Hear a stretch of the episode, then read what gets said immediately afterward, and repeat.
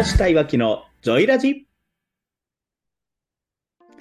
このラジオのパーソナリティはオフィスエンジンの押したとコミュニケーションジムのいわきでお送りいたします。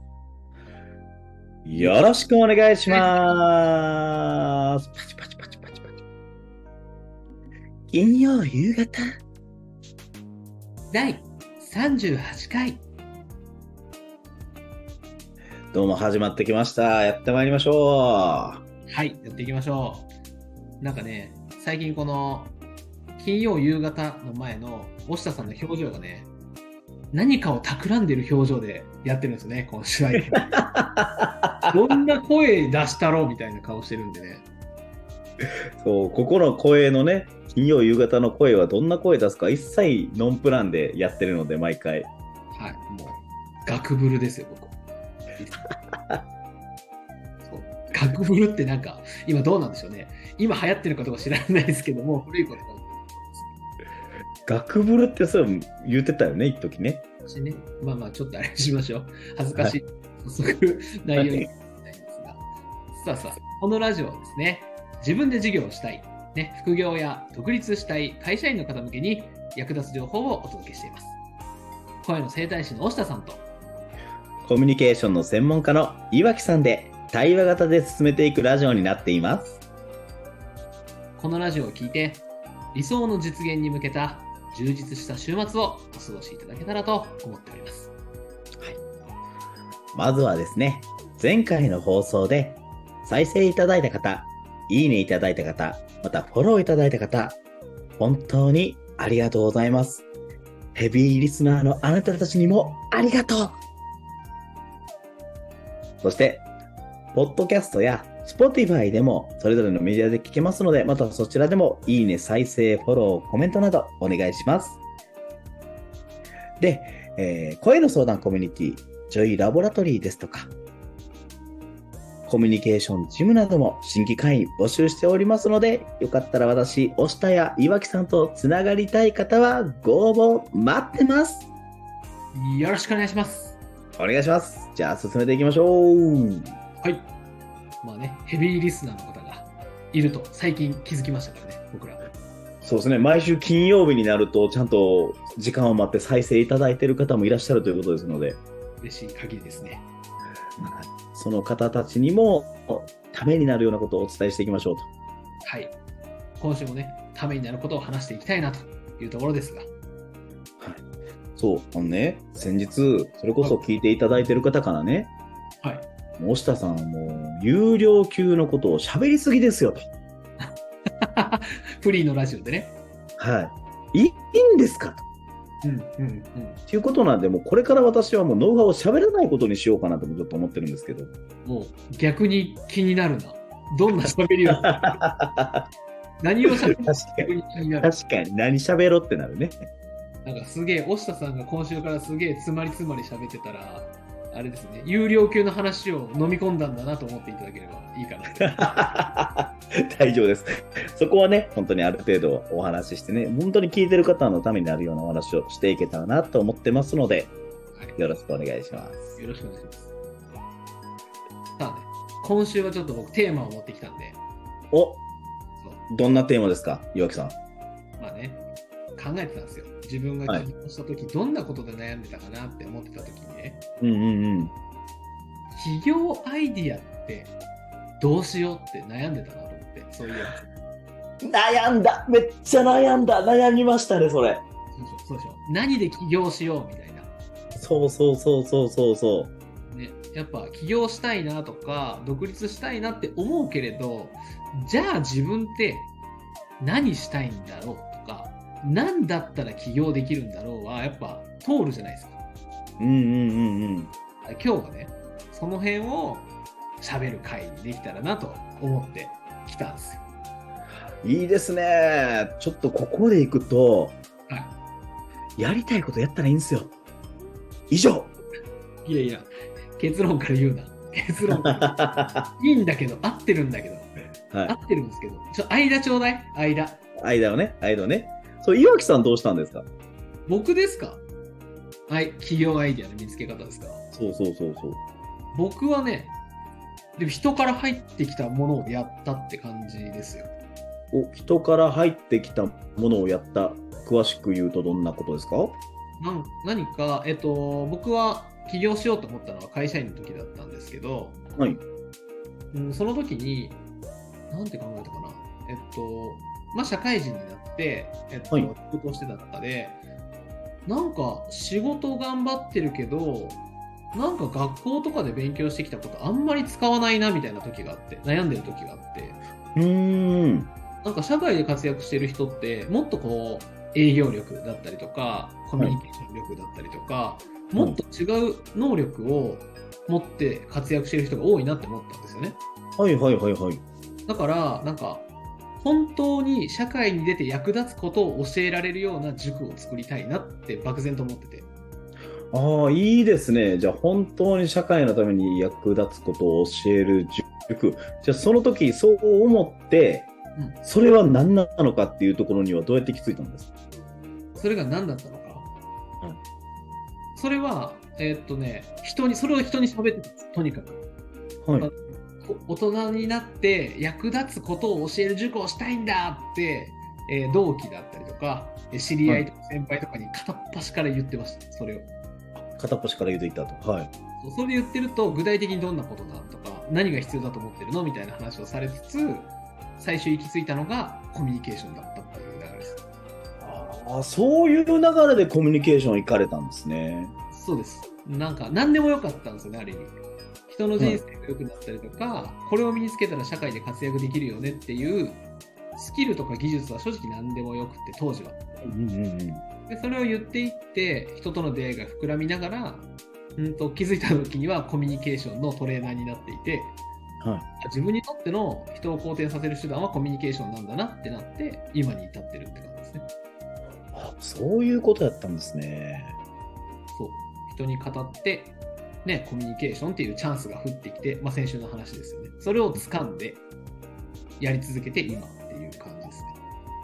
あ岩木さんの場合はとことんアウトプットをして決めていったっていう感じなんですねそうですね。人にアウトプットして気づきながら決めていくっていう感じです。うんうん大下さんはどうですいや私ですね最初それこそうんうん。何でもいいから独立したいと思ったんですおう何でもいいから独立したい。本当に最初のきっかけとしたらうんもうその時の、ね、会社の社長から言われた一言がきっかけでもうこんなとこ折れるかって思ったのが正直なところだったんですよね。なるほど。ちなみに、どんな、差し支えなければどんな言葉だったんですか？そうですねあの給料うんの頭打ち宣言をされたっていうのと、はあ、ほうほう。まあ、ここから定年まで上げられないよ定年まで。でも頑張ってねいやいやいやいやいや、頑張れるか。今より頑張ってくれってうんそれこそねなんか祖父母が亡くなった時にそれを言われたんですよね。はいはいはい。まあ、実はまあもっと言われたことはいろいろあるんですけど、もうここで言うとね、本当に下手したら気分が悪くなる方がいらっしゃるかなと思うので、ちょっと割愛させてもらいますけども、ねそう言われて、もうこんなとこ折れるかっていうのが正直な気持ちでありました。ね、他にもいろいろありましたし、で、その中で、とにかく独立したいなっていうのと、本当にあの祖母が亡くなった時に、自分はこのままここにいていいんだろうか、もっとやりたいことを突き詰める方がいいんじゃないかなって、むしろそうしたいよねうんうんうん。っていうのを思った時に、あの、たまたまですね、岩木さんと私の共通の、あの、それこそ私の声の整体師っていう言葉をいただいた方にですね、話をしたの。パッとそう思った時に、何ができるやろ、何がしたいやろって考えた時に、私もね、行き着いたのがコミュニケーションだったんですよ、最初。うんうん。まあ、押田さんのコミュ力はすごいですからね。何が得意なんだ、自分には何ができるんだっていうのを棚卸ししていったら、コミュニケーションっていうのがパッと浮かんで、はい。でそしたらコミュニケーションと言えばみたいな人が頭に浮かんだのでね。なるほど。で、なのでその方のところに行って、いろいろ話をさせてくれって言って、いろいろ話をして、やったらもう研修講師とかしたらどうやというお話もいただいて、はいはいはい。コミュニケーションの研修講師か。これからの時代いるからいいよねって思って、うんうんまあ勉強もしだして。はいで、実はその、営業を回ってる時代から、うん。心理学とか、ね、あの購買心理とか、だから顧客の購買心理とか、そういったことって結構独学で勉強もしてたんですよね、ずっと。なるほど。で、そんなこともあって、で、実は私、会社辞めるって言ってから、2年ちょっと揉めて引っ張られたんですよ。まあまあ引っ張ってますね。辞めるって言ってから2年はまあまあ長いですね。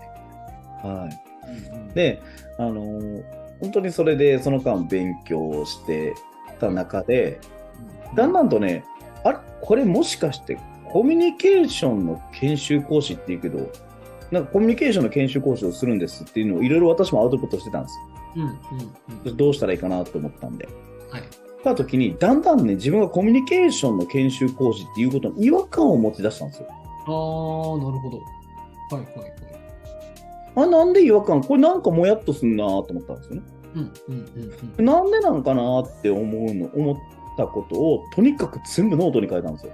出た。押下祐介の必殺技、ノートに書く。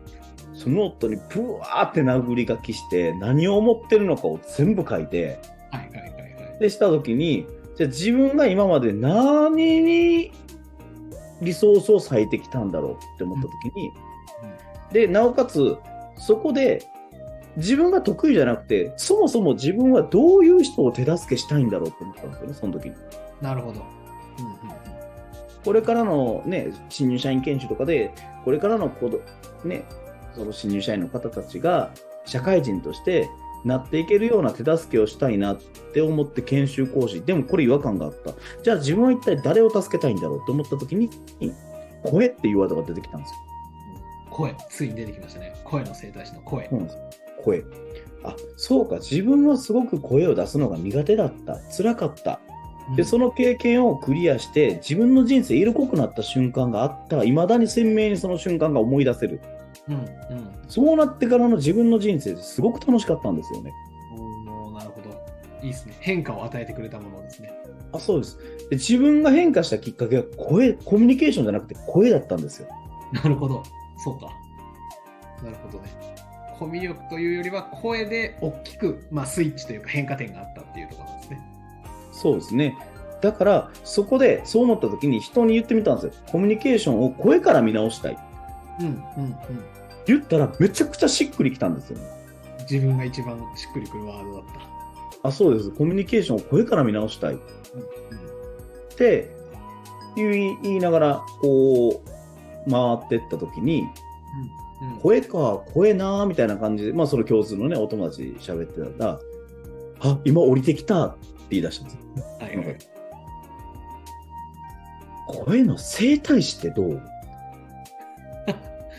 まさかのですね。で、どんな反応したんですか？それめっちゃいいなって言ったんですよ。うんうん。生態師って、なんかこう、要は声を整える、声帯って体を整えていくじゃないですか。うんで、私の声を、まあ、それまで学校の先生相手にボランティアで教えてたその声の教え方が、うんうん。どっちかというと体の整えながら。声を整えるっていうことをしてたので、それこそあのマッサージとかの整体師うんっていうイメージもあったし、だから整える人。うんでもそうじゃないよねって自分がしてたのは声帯の扱い方を教えてたわ。内臓の扱い方を教えてたわ。だから声帯の師匠で声帯師。これでどうやって思って。もう、いいね。生体の師匠ね。あああ、いいやん、いいやんってなって、そこから話をしていった中で、じゃあ会社を屋号はどうしたらいい？屋号は、そうや、自分は今まで人の縁に恵まれてきたんだと。あはいはいはい。だ縁のある人をどんどん自分と関わって作っていける人になりたい。はい縁を結ぶ人になりたい。なるほど。そんな会社やったらいいよねっていうので、オフィスエンジンって言います。おおーしっくりくる言葉で会社名も決まっていったと。そうですね。で、それは決まったんですけど、じゃあ次に、声ってどうやって収益化すんねんってこと。確かに。あんまりまだね、聞かないですもんね。そうなんですよ。その当時ね、全く声かけるビジネスなんてことも一切聞かなかった。ボイトレ？ボイトレじゃねえなって思って。うん。まだちょっと違いますもんね、ニュアンスが。そうですね。ボイトレって表現なんですよね、結局。うんでも自分の場合は違う。出る大元のとこから整えることをやってるんだから、うんうん。なんだろうって思った時に、導く人だよねって、その自分の理想に導く。そうか、じゃあコンサルタントだって思って、ボイスコンサルタントって言い出したんですよ。うん、うん。ボイスコンサルタント。言ってた。言ってた時期ありますね。で、そこに声の整体師、ボイスコンサルタントやってますって言うようになったんですよ。はあ。そうやって生まれてきたんですね。声の整体師とか、エンオフィスエンジンとか、はいコンサルタントっていう流れが。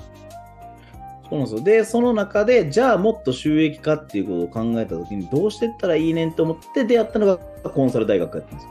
うん、うん、うん。そこで出てくるのか。コンサル大学。そうで、そこでコンサル大学がやったのは、もう、あの、起業するなら自分の好きなこと、やりたいことでやりましょううん、うん、うん、うん。なるほど。っていうのを教えてもらって。そうか。結局ね、ほんのその言葉もしっくりきましたし、自分がやってたの、目指してたのはそういうところで見つけたんやっていうのも思いますし、うん、うん。流行り廃りのビジネスってやってスタったら終わるんですよ。うん、うん、うん。で、成果がすぐ出るようなビジネスって、たかが知れてるんですよ。なるほど。もう少し、もう少し詳しく欲しいですね。で、成果がすぐ出るビジネスってね、うん、うん。知れてるっていうのは、要は突き詰めた結果、やっててしんどくなるんですよ。おおなるほど。それはお好金きなことじゃないから。おお金を追うから。そう、お金にしか、その、成果っていうのを見出せなくなるから。はいはいはいはい。やっぱりその最初スタートで得られるお金って知れてるじゃないですか、とはいえ。うん、うん。だから折れていっちゃう。なるほど。成果が上がらないと気持ちが折れていく可能性が出てくるよねっていう。そうですね。うんうん、じゃあ、その中でじゃあ好きなこと、やりたいことって、例えば岩木さん、小学校の時に夢中になったなった遊びって何ですか？バスケットボールです。いや、いいっすね、バスケ。まあ、公園で友達とね、家帰って、学校の体育館集合なとか、どこどこ集合なって言ってバスケするわけじゃないですか。はいはい。その時にね、例えば岩木さんが家にパーンって帰って、ただいまーって言って帰ってきて、はい玄関出る前にね、よし、今日は絶対スリーポイントシュートを100本打つまで、絶対帰ってこいぞ、今日は。よし、行くぞ言うて玄関出ました。出てないです。ですよね。そんなモチベーション上げていかないじゃないですか。うん自然と言ってます。自然と。どっちかというと、ただいまーってバーン荷物取り出して、じゃあ、行ってきまーってって言って、まさみち、あんた、宿題はって言って、後で片付けは後でーじゃあ、行ってきまーすって言って、行ったと思うんですよ。そうですね。完全に。なんか、サザエさんのパロディーかと思いましたけど、今。ね 流れが。そうそうそうそう。でね、結局それって、あの、夢中になれることって周りが止めてもやるんですよね。間違いないです。それはね、本当に間違いないと思う。うん。なので、ビジネスって夢中になれることうん。をビジネスにしたら、本当にお休みなんかいらないぐらい、はいはいはい。もうビジネスに夢中になっちゃう。もうね、好きなことやったら不労所得ですよね。不労所得もう働いてな、もう趣味で収益いらないのもう不労所得ですよ、そんなん。ね。本当そう、本当そうだと思う。うんそうなのでそれが大事になってくるのかなとだから好きなことやりたいことでね事業しましょうよって言うんですけど、なるほど。好きなことね、やりたいことでやるっていうのが大事っていうことですよね。という意味では、そうですあれですよね、アイディアを見つけましょうみたいな、企業のアイディアを見つけましょうで言うと、好きなこととか、やりたいことからやっていけばいいんだよっていうのが、最初に言った結論ってことですね。そうですね。じゃあ岩木さんにここで聞きたいんですけど、はい。好きなこともやりたいことも私ないんです。はいはいはい、うんうんうん。っていう人やっぱいると思うんですよ。いると思いますよ、実際。岩木さんならなんて答えますか？そんな人に対して。あー僕はね、これ結構自分の中で、えっと、ゆ決まってることがあって、はいえっとね、好きなことが見つからなかったら、うんと、嫌じゃないことからまずやろうぜみたいな話をします、僕は。ああ、いいですね。嫌じゃないことからやるの。そうそうそうそう。なんか嫌なことをするのはちょっと違うんだけれど、どうせ起業するんだから、まあなんか嫌じゃないことをやってみて、結果として楽しめることが見つかったりとか、うんうんうん。物事のね、やればやるほど面白くなっていくことっていっぱいあると思うんですよ。はい。だからそこからやろうぜっていう話をしてますね。ああ、いいですね。で、これね、あの今自分の言葉のように言ったんですけど、これゲットしたエピソードがあって、この言葉。はいはいはいはい。で、今、押下さんからもらった質問がね、結構、起業して2、3年目の頃よく質問されてたんですよ、いろんな人に。はい。アイデアってどう見つけるんですか？とか、やりたいこと見つからないんですけどって言われた時に、なんて答えるかなって、まあずっと、えーと考えてたんですけど、つい4年前にドラマを見ていて、はい俺の話は長いっていう生田斗真さん主演のドラマがあったんですよ。はい。で、生田斗真さんが、まあ、フリーニートみたいな役柄で出てて、はい。っていうことを見つけられずに、えっと、もやもやしているみたいなホームドラマだったんです。で、その中に、えっと、倉科カナさん演じる敏腕女性起業家役で、倉科カナさんが出ててですね。はい。で、えっと、生田斗真さんが、こう、何をしたらいいかわからないとか、やりたいことが見つからないから困ってるんだ。いいよな。やりたいことが決まってる人たちは、みたいな話をしてた時に、はい。倉科カナさんがポツンと言ったのが、さっき言った、いや、好きなことじゃなくてもいいから、嫌いじゃないことから始めたらいいじゃん。みたいな話をポンって言った時に、うん。俺やって僕は思って。ああ、そうなんですね。あ多くの起業したいとか、独立したい人たちの、なんだろう、心を埋めてくれる言葉やなと思って、それが未だに残ってて。だからとにかく好きなことやりたいことを確かに見つけるのは大事だし、まあ、大下さんの企業塾ではそれを見つける方法というのを教えてくれると伺っているんですが、はい。その手段を持ってない人たちに言うのは、嫌いじゃないことをまずやろうぜ。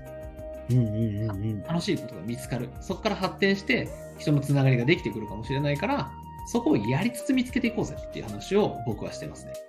あいいですね。うん。そうそうそう。それを伝えていて、最近ね、うちのコミュニケーションジムの会員さんも、大下さんも知ってる方ですが、女性の方で。で、1年前に独立して、えっと、いろいろな仕事をやりながら、ちょうど先月、会社員の頃の給料と同じ、ね、売り上げを作ることができたという報告をいただいて、めちゃくちゃ嬉しかったですね。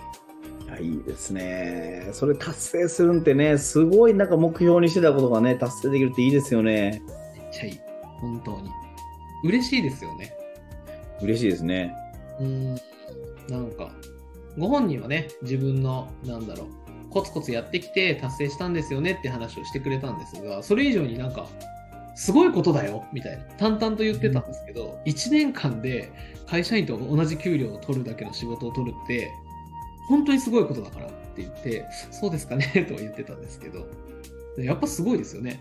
まあ、押下さんのね、登り方はちょっと、あの、ね、えっと、貴公子。押下さんは貴公子なんですけど、そうそう。だからね、人と比べても仕方ないよね、みたいな話をしてたんですけど、はい。ね、重要っすよね、そういうのが。そうですね。実際だって、本来組織で動いて、組織の中で得られるお金を自分一人でね、自分のコンテンツで得られるって、やっぱりすごいですよ、そこ。あうんねかっこいいなと思って。そうですね。で逆に私は岩木さんの、その、嫌じゃないことからやろうよっていうところよりかは、はい、はい。私のアイデアの見つけ方は、うん、うん、うん。まあ、コンサル大学でも教わったことでもありますし、自分もそうだなって思ったことなんですけど、人がね、うん時間かお金、うんもしくはその両方をうん。かけてること、はい、はい、はい、はい。無意識に。うん、うん、うん。時間とお金か。うん。それって結構夢中になってることなんですよ。あー、なるほど。時間とお金。いわゆる自分のリソースを何に使っているかを見ようっていうことか。そうです、そうです、そうです。で、私で言うと、15年っていう期間、声に苦しんでたんですよ。はい、はい、はい。うんで、いろんな講座行って、期間の無料から有料、高額講座まで行って、うんうん15年っていう時間をかけて、トータルして80万近いお金を使ってるんですよ、声に。すごい量の時間とお金を使ってますね。それで言うと。そうですね。で、その中でね、はいじゃあ学んだことを要点まとめてぐぐぐーっと縮めて3ヶ月か 6, 6ヶ月でお伝えしますよって言ったら、うんうんこれってビジネスになるんですよ。なるほど。経験をね、そうです、そうです、そうギュッです。としてやるとビジネスになっていく。なるほど。そう。で、あの、本当にそれって、声っていう私は悩んで苦手なことを突破したことやから、自分と同じ状況の人ってきっといる。その人からしたら喉から手が出る。当時の自分からしたら喉から手が出るほど欲しい情報なんですよね、これ。そうですね。もうおっしゃる通りだと思います。で、これって、あの、決してうん。ビジネスになるだろうものじゃなくていいんですよ。あーなるかどうかは一旦考えなくていいって感じですか？そうです。なるかどうか考えなくていいし、時間とお金を費やしたもの。うんうん例えば旅行が好きで全国飛び回って全国でいろんな美味しいものいっぱい食べるのが好きで、この5年間旅行行きまくってました、休みのたびに。はいはい。これめっちゃビジネスチャンスですよねって思うんですよ。なるほど。確かにね。そう言われてみれば。で、例えば、あの、母子家庭で DV を受けて、母子家庭で逃げてきた。で、その中で市役所でね、はいはいはい。生活保護を受けたいけども、うんうん。でも、あの、一応席は残ってる状態だから、受けれないと。はいはいはい。で、そういうところをちゃんといろんなとこ回って、回って、回って、たらい回しにされながらも、やっと理解して、うんどこにどういうふうな書類の申請をしたらそのお金がもらえるか分かるようになった。うんこれって同じような思いしてる人からしたら、うんうん。お金出してでも欲しい情報ですよ。間違いない。本当にそう。とかね、例えば子育て、子供と遊ぶための公園を近くにめちゃくちゃ探した。でどこにどんなだどんだけの料金で行けて、そこには、そこの公園の中入ったらどんなものが売っててとか、うんうん。で、実はそこおむつ持っていかなくても、プレあの要は、そこのサービスとしておむつもらえるとかね、うんうん。どこそこのに食べに、飲食店に食べに行ったら、離乳食持ってってなくても、お店が離乳食用意してくれるところがあるとかね。うんうん。こんなところを知ってたら、家族連れで旅行に行くときにそういう場所を組み込める。うんあのファミリーツーリングコンサルみたいなとかもあったりしたら、それもビジネスチャンスですよね。いいっすよね。情報とかね、経験が価値になりますもんね。他の人からしたら。そうなんですよ。これって本当にね、ビジネスチャンスめちゃくちゃあるんですよ、そこら中に。確かになね、自分だと気づきにくいんですけどね、それって。そそれは自分はできてて当たり前やからなんですよ。そうなんですよ。本当にそう。大下さんの営業みたいにね。ね。すいません。なんかあ、挟んでごめんなさい大下さんの営業みたいにねって言おうと思ったんです。あー、そういうことですね。はいはい、そうです、そうです、そうです。本当にね、あの、私も最初から売れたわけじゃなくて、うん。どうやったら売れるんかな、そもそも売るってどういうことなんかなっていうことを、これを買う人ってどういう人なんかな、買いたいってどういうことなんかな、うん。うん。うん。よくね、なぜに着目してたので、はいはいはい。なぜに着目する？そう、なぜ欲しいのか、なぜ買うのか。はいはいはい。で、この、これを手に入れた結果、手に入れるにはな、なぜ、なぜ、自分が何かをするにしても、なぜこれをやるの？うんうんうんうんここに着目したらもう全てが回りましたよ。営業、大丈夫ですか？これ有料級の話じゃないですか？大丈夫ですか？です。もうこれをさらに、そのなぜって追求する仕方は有料の方で教えてる。あ、そうですね。よかったよかった。なんか今日の冒頭でこう、有料級の話をこうしないって聞いてたんでね。ちょっと確認しとこうかなと思いましたね。面白いな。なるほどね。面白いですね。そうやってね、見つけていくんですね。アイディアっていうのは。そうですね。だからビジネスアイデアなんてそこら中ゴロゴロしてますからね、今。